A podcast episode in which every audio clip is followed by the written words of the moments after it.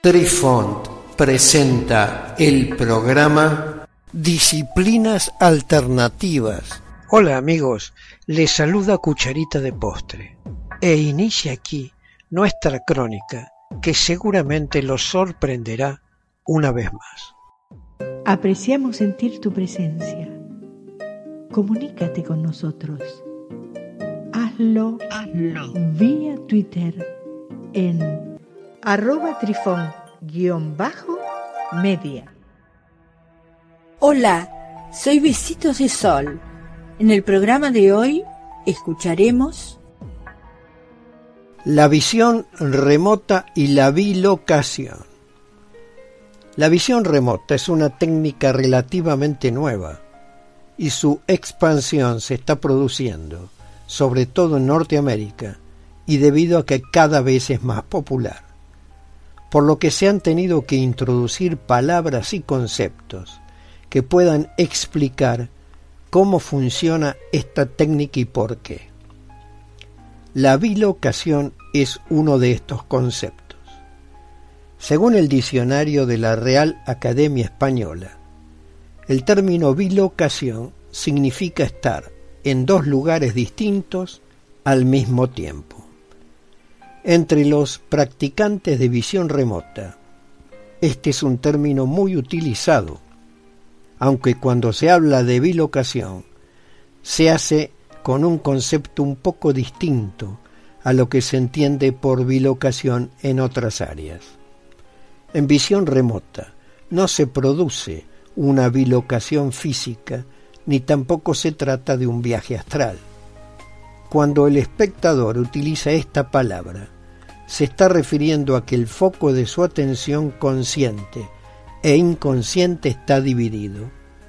La mitad está intentando seguir la estructura del protocolo y la otra mitad se encuentra en el lugar del objetivo denominado Matrix. Se dice que la bilocación es el estado mental más adecuado para que una sesión nos ofrezca resultados satisfactorios. La bilocación en visión remota induce al espectador a un incremento de la sensibilidad de su conciencia, a la cual se suele referir como estado de alta tensión.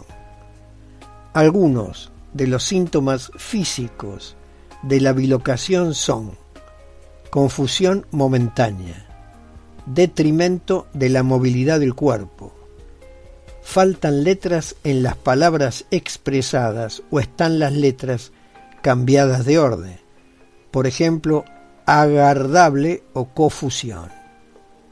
Golpear rítmicamente con el bolígrafo, con la mano o el pie. La mirada perdida. No percibir lo que sucede alrededor olvidar el siguiente paso en el protocolo y olvidar palabras que se usan normalmente.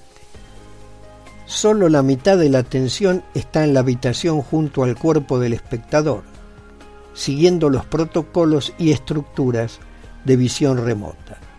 La otra mitad está explorando el objetivo en la matrix del inconsciente colectivo.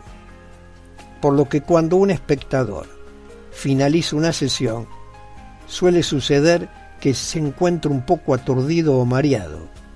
Esto es un efecto secundario producido por la bilocación. Esto es un efecto secundario producido por la bilocación. Es muy recomendable que cuando se termine una sesión, el espectador se levante, camine un poco, beba agua y que no intente analizar la sesión hasta que transcurrieron unos 15 minutos como mínimo.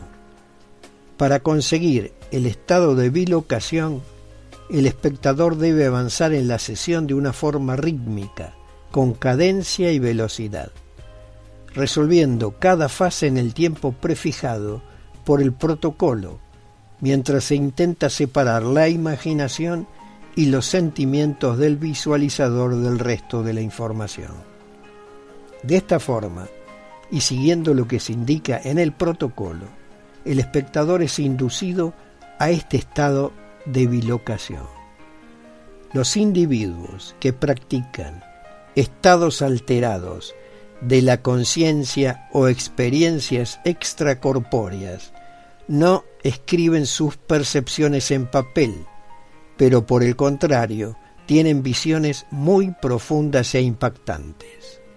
Esto es debido a que su atención se encuentra totalmente en el lugar remoto y cuando termina la sesión tendrá que recurrir a la memoria para recopilar la información.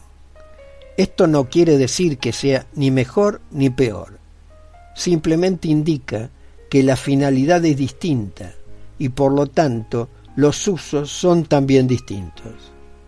Esto se debe a que la función mental que extrae la información la ordena y la organiza en categorías que no están accesibles para el espectador que practica la sesión y por lo tanto no posee ninguna herramienta para recopilar la información. Queridos amigos, los esperamos en nuestro próximo encuentro con un nuevo artículo que estamos seguros será de vuestro interés. Un cálido abrazo para todos. Adiós.